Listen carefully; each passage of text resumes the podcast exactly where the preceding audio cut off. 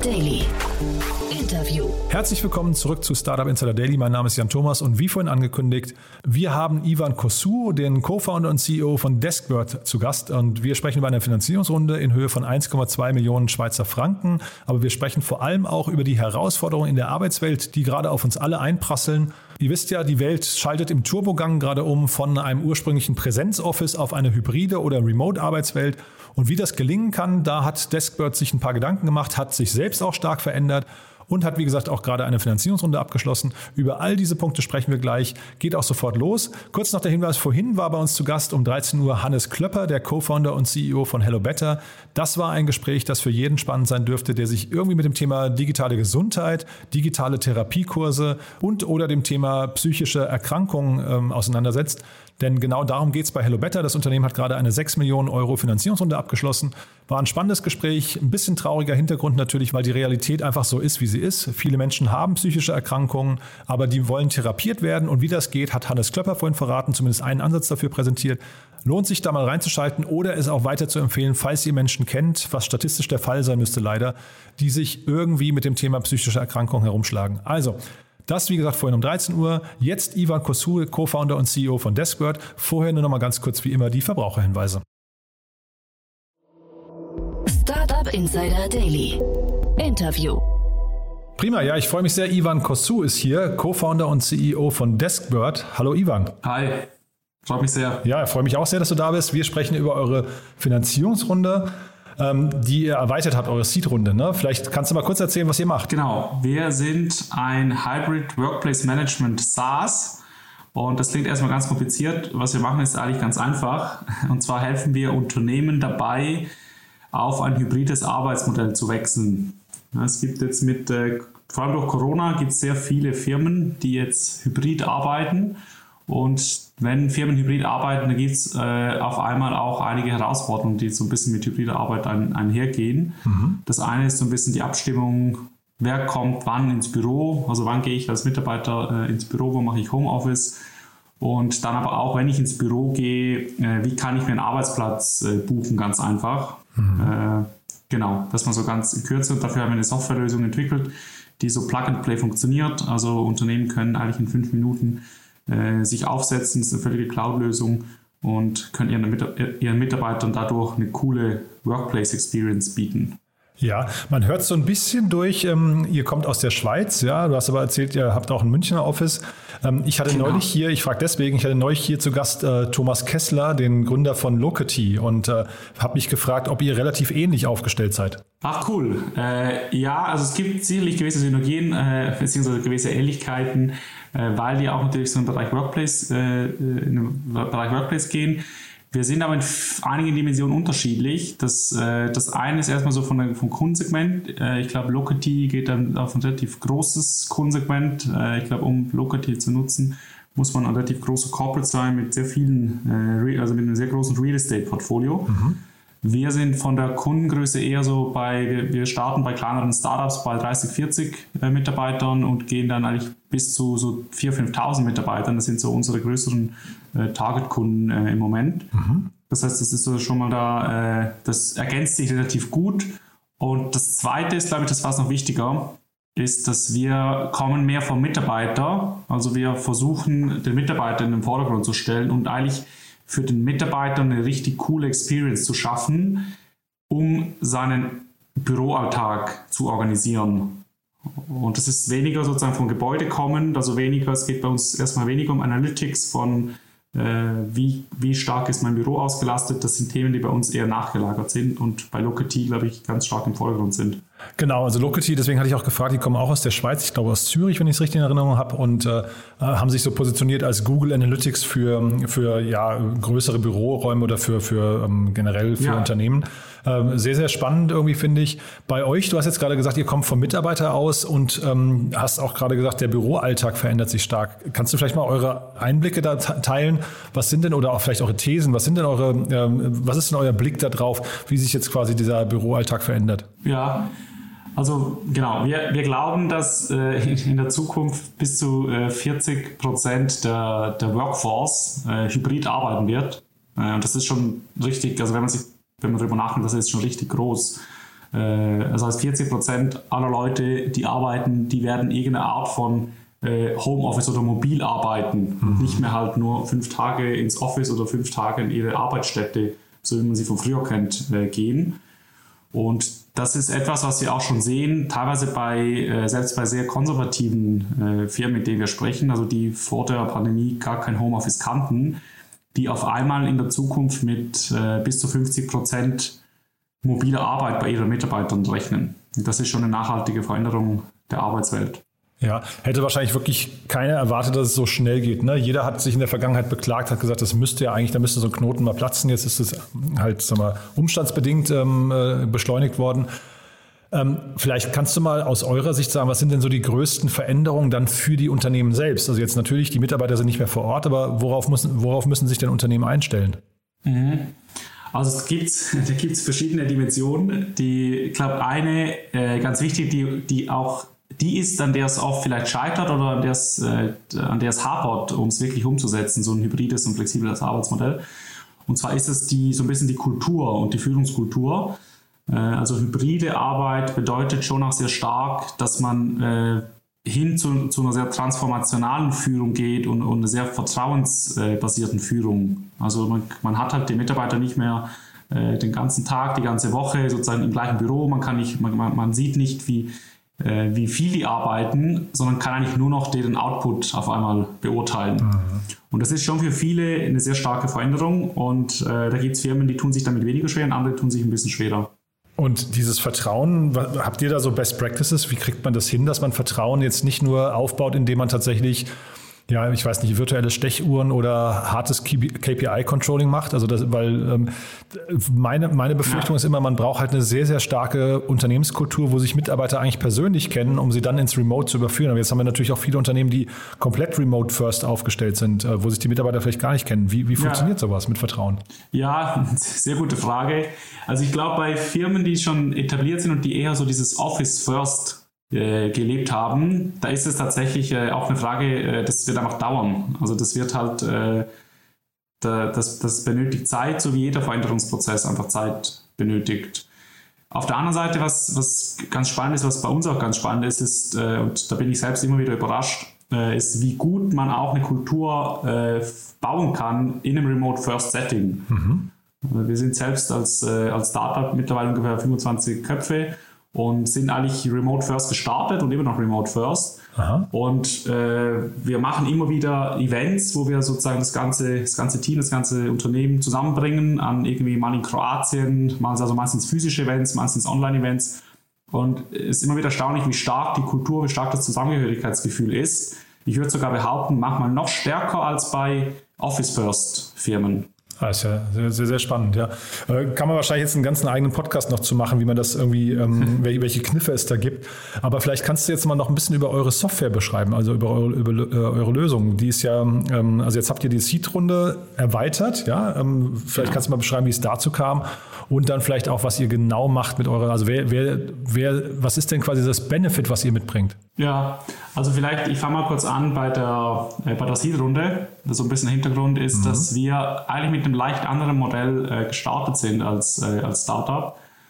Äh, und zwar haben wir immer an, dieses, an diese Veränderung der Arbeitswelt geglaubt äh, und wir wollten immer auch diese neue Art des Arbeitens mitgestalten haben aber zuerst, waren wir mit einem Coworking Marketplace Modell unterwegs. Aha. Das, das heißt, wir haben eine Art Plattform, eine Art B2B-Plattform gemacht, wo Unternehmen ihren Mitarbeitern so eine, wie so ein, wie so ein, äh, so ein Class Pass oder wie so ein Gym Pass, eigentlich als Fringe, Fringe Benefit können Unternehmen ihren Mitarbeitern Coworking äh, Plätze oder, oder äh, einen Coworking-Zugang geben. So ein bisschen wie Urban Sports Club dann wahrscheinlich äh, für Coworking, ja? Genau, und für sozusagen für B2B, weil wir, weil wir sozusagen ja, klar mit der Hypothese an, an den Markt gegangen sind, dass sich das verändert, die, die Firmen ihre eigenen Flächen reduzieren. Äh, dann aber in Gesprächen mit ganz vielen Firmen gemerkt haben, dass eigentlich erstmal das Bedürfnis ist, die eigenen Flächen, die sie schon haben, erstmal damit äh, zurechtzukommen und vor allem in dieser hybriden neuen Welt zurechtzukommen. Und was eigentlich passiert am Markt oder was passiert ist, ist, dass äh, eigentlich werden ganz, ganz viele Coworking Spaces jetzt gerade gebaut, aber in den Corporate selbst. Das heißt, ich kann als Mitarbeiter von der Siemens, äh, habe ich nicht mehr meinen, meinen fixen Platz, an dem ich jeden Tag äh, hingehe, sondern ich habe halt auf einmal, muss ich mich entscheiden, erstmal, an welchen Tagen gehe ich ins Büro. Äh, und zweitens, wenn ich ins Büro gehe, muss ich mir überlegen, okay, neben wem will ich heute sitzen? Habe ich irgendwie ein Projektteam, wo ich, wo ich dazugehöre, wo ich dazu sitzen muss? Will ich socialisen? Will ich in, in, in ein anderes Team gehen? Und das ist gerade was, was, was gerade passiert. Und jetzt nochmal zurück auf die Frage, weshalb wir die Seed äh, erweitert haben, war, dass wir mit diesem Modell, was wir dann angepasst haben, äh, also dieses, äh, von diesem reinen Coworking Marketplace hin zu einer SaaS-Lösung, damit Firmen ihren eigenen Workplace managen können, äh, genau, eine extreme, also extreme Traktion aufgenommen haben, noch deutlich stärker als, als wir geplant haben und gesagt haben, dass wir jetzt auch mal die, sozusagen die Seed erweitern, um, um nochmal stärker aufs Gas, Gas drücken zu können und dann nächsten Sommer sozusagen die nächste Runde dann äh, durchzuführen. Ja, und äh, vielleicht kannst du mal beschreiben, was verdient ihr damit oder wie verdient ihr überhaupt? Ähm, sind dann Unternehmen bei euch, die sagen, wir möchten quasi unsere, ja, ich weiß nicht, freien Büroflächen untervermieten? Ist das hinterher der Hebel, an dem ihr ansetzt oder was ist quasi der, der das Hauptargument, damit sich jemand mit euch beschäftigt? Ja, also das äh, Argument erstmal ist, dass, dass wir den Firmen eine einfache Möglichkeit bieten, ihren, äh, ihren äh, Workplace zu managen und ein ganz wichtiges Feature ist äh, Schreibtischbuchung. Also mhm. ich, äh, ich habe als Unternehmen 80 Schreibtische, aber 120 Mitarbeiter. Äh, eine Situation, die wir ganz oft sehen. Aha. Und wie managt man jetzt sozusagen diese, diese Koordination von wer geht an welchem Tag ins Büro und Aha. wer sozusagen setzt sich an welchen Tisch. Und dafür haben wir eine SaaS-Lösung, äh, die, die App-basiert ist. Also mit einer, mit einer Mobile-App kann der Mitarbeiter am Morgen oder am Wochenende die App aufmachen. Er sieht, welche Kollegen gehen wann ins Büro und kann sich sozusagen äh, einen Schreibtisch buchen mhm. in, in der Nähe. Und wie es halt, genau, und, und wir haben ein klassisches SaaS-Revenue-Modell, wo wir auch, eigentlich ähnlich wie Slack äh, oder auch Personio, sozusagen abhängig von Anzahl, Anzahl Nutzern eine, eine Monatsgebühr haben. Mhm. Und ist das eine Monatsgebühr, die so in der Größenordnung ist, dass man schon ein Sales-Team aufbauen muss oder ist das eine Sache, die eigentlich eher online gebucht wird bei euch? Sowohl als auch. Äh, bei den kleineren Firmen, also sagen wir so bis 100, 200 Mitarbeitern, ist vieles so ein Self-Service. Äh, bei größeren, da ist es schon ein Sales-Team. Also mhm. da, da, sprechen wir auch mit verschiedensten Stakeholdern. Ich meine, wie das bei, bei B2B-Sales dann ist. Dann richtig so Enterprise-Sales kann man sich dann vorstellen, ja? Und ähm, ist, das, ist das kompliziert? Ich versuche nur mal, weil das, ihr seid ja quasi, das ist ein bisschen ein neuer Markt, der jetzt gerade dann quasi natürlich extreme Nachfrage erfährt wahrscheinlich, aber ich versuche gerade zu verstehen, wie, äh, wie reif die Unternehmen ähm, und wie bereit sie dafür schon sind. Ähm, ist das schwierig zu vermarkten? Nee, äh, für uns bis jetzt glücklicherweise noch nicht, weil viel tatsächlich, äh, also viele akute Probleme haben. Also viele der Unternehmen, die sind in Corona gewachsen äh, und sagen sich jetzt, ja, aber wir wissen jetzt, in, in der Welt nach Covid brauchen wir nicht mehr äh, einen Schreibtisch pro Mitarbeiter, mhm. sondern gehen jetzt auf eine, auf eine, auf eine Ratio von vielleicht äh, 60, 70 äh, Prozent Desks äh, pro, äh, für die Belegschaft. Und deshalb ist sozusagen, suchen die teilweise schon sehr konkret nach einer Lösung und da geht es darum, sozusagen sich als beste Lösung zu positionieren. Mhm. Und habt ihr gesehen jetzt, also ist das bei den, beim Großteil eurer Kunden so, dass die ihre Flächen auch wirklich stark reduziert haben oder ist das jetzt quasi der nächste Schritt, der noch kommt? Also ich versuche gerade zu verstehen, wo steht denn die Wirtschaft eigentlich gerade in dieser ganzen Transformation? Ja, ja auch gute Frage. Äh, deshalb habe ich vorhin so ein bisschen gesagt, die Kunden, die wir jetzt sehen, sind die, die gewachsen sind. Äh, sozusagen, weil Wachstum passiert ja unmittelbar, äh, beziehungsweise das ist halt jetzt da äh, und nicht bereit sind, mehr Fläche äh, anzumieten. Mhm. Also die sagen sich jetzt mit der Fläche, die sie haben, die sie schon vor Covid hatten, da wird's nicht mehr, da werden sie nicht mehr äh, erweitern. Und wir wissen aber von ganz vielen Firmen, dass die wirklich teilweise drastisch Bürofläche reduziert haben. Also äh, teilweise 40, 50 Prozent, teilweise auch bei größeren Konzernen. Und das ist aber natürlich bei, Mietver bei, bei äh, Gewerbemietverträgen, die laufen teilweise fünf bis zehn Jahre. Ja, ja. Das heißt sozusagen, die, die Kündigungen, die jetzt in Covid äh, gemacht wurden, die werden dann in den nächsten Jahren wirksam. Mhm. Und ich verstehe aber richtig, dass ihr euch ausschließlich auf Offices ähm, spezialisiert. Also es, es, geht wirklich um den reinen Schreibtisch. Ne? Ist, also, weil wahrscheinlich bei Fertigungsbetrieben oder Lagerbetrieben oder sowas ist es wahrscheinlich relativ schwierig, sowas zu machen. Ne? Äh, jein, also wir, wir, kriegen tatsächlich auch Anfragen von, von, äh, von Fertigungsbetrieben. Äh, also wir hatten zum Beispiel einen, der, die machen, also es ist nicht direkt Fertigung, aber es ist so ein Labor, also die machen so, äh, so Biotech-Firma. Mhm Und da sind auch sozusagen die, die Labormitarbeiter, die, selbst die äh, buchen sozusagen über, über Deskbird. Ah ja, aber da ist das Thema Homeoffice wahrscheinlich eben, wird da kleiner geschrieben, ne? Genau, ja. die haben äh, also eine stärkere Office, äh, ja, sind, sind öfters im Office, aber trotzdem teilen sich die teilweise sozusagen die Arbeitsstationen. Hm. Ja, sehr spannend. Du, dann gib uns doch vielleicht noch mal ganz kurz einen Ausblick. Wo geht jetzt die Reise hin bei euch? Was würdest du sagen? Wo steht ihr in zwei Jahren vielleicht? Äh, genau, also wir sind jetzt mit, einer sehr, mit einem sehr einfachen Produkt, sage ich mal, am, am Markt. Es geht am Ende des Tages darum, Schreibtische zu buchen und sich die, die Tage im Büro zu planen. Äh, wir sind aber jetzt schon, was wir sehen, wir sind sozusagen die, die Workplace-Lösung, die am stärksten auch auf Kollaboration setzt. Also wir haben sehr viele soziale Features und das macht uns ja auch jetzt schon äh, einzigartig. Wir setzen sehr starken Fokus auf, auf User Experience. Also wir haben eine Mobile App, die sehr viel Spaß macht. Das ist, glaube ich, so auch nicht, nicht so einfach. Äh, irgendwie, also die findet man nicht so einfach. Und damit wollen wir jetzt erstmal skalieren. Also wir haben jetzt auch schon europaweit äh, schon einige Kunden in, in ganz Europa, teilweise schon in den USA und Kanada. Und äh, möchten eigentlich damit weiter skalieren und uns dann zur, zur Workplace-Plattform entwickeln für moderne Organisationen.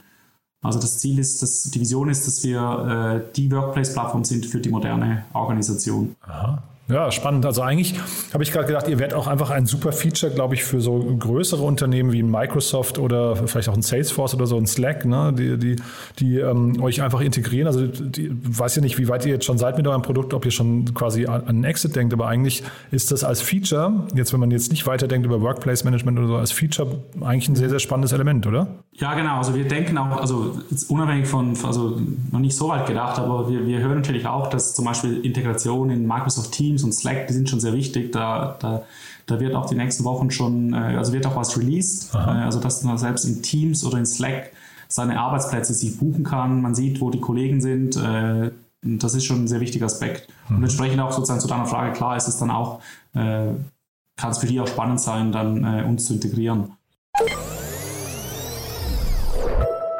But there is one more thing. One More Thing wird präsentiert von OMR Reviews. Finde die richtige Software für dein Business. Du, dann haben wir ja noch eine letzte Frage. Mit OMR Reviews haben wir eine Kooperation abgeschlossen. Das ist eine Plattform, wenn man sich für Software interessiert und nicht weiß, welche Tools man wählen soll, dann kann man dort vorbeischauen und also jede Menge an ja, ich weiß nicht, Fremdmeinungen sich einholen. Und wir fragen jetzt alle unsere Gäste ähm, und bitten sie, äh, Empfehlungen abzugeben an unsere Hörerinnen und Hörer, so quasi mal das Lieblingstool vorzustellen oder das vielleicht auch ein Geheimtipp, was du in der letzten Zeit entdeckt hast. Bin sehr gespannt, was du mitgebracht hast. Ja, also äh, ich, hab, ich, ich fokussiere mich bewusst auf ein, auf ein Nischenprodukt, weil ich glaube, die, die Lieblingstools, da, also die, die Notions dieser Welt äh, oder die HubSpots, das ist schon irgendwie oft, oft erwähnt. Äh, ich habe tatsächlich vor kurzem äh, das Gmail-Snippet bei Cloud HQ heißt das. Also Gmail-Snippet äh, Cloud HQ, HQ wie Headquarter. Und das ist ein ganz einfaches Tool, da kann man, das ist ein, ein Gmail-Plugin und da kann man sich halt gewisse Shortcuts äh, definieren, äh, weil man ja oft dann doch irgendwie ähnliche Dinge schreibt, wenn man jetzt irgendwie, also sei es irgendwie mit Mitarbeitern oder Business Development, da, schreibt man oft das gleiche Snippets halt und da kann man halt mit ein paar Shortcuts kann man sozusagen, glaube ich, die, die Zeit, die man für so, die, die man für E-Mails hat, kann man deutlich reduzieren. Mhm. Super spannend. Und das nutzt du schon intensiv, ja? Ja, also doch, äh, ja, ich könnte noch ein paar weitere Shortcuts mal anlegen, aber äh, ja, wie das dann so ist, man will dann die E-Mail doch irgendwie schnell abschicken und ver vergisst dann das Snippet an, äh, das, äh, den Shortcut anzulegen. Ja, ich glaube, Shortcut-Training ist eine Sache, die muss man dann wirklich auch trainieren. Ne? Also wenn man einmal damit anfängt, ist schon gut, aber hinterher muss man es wahrscheinlich auch konsequent umsetzen. Ja, das ist so.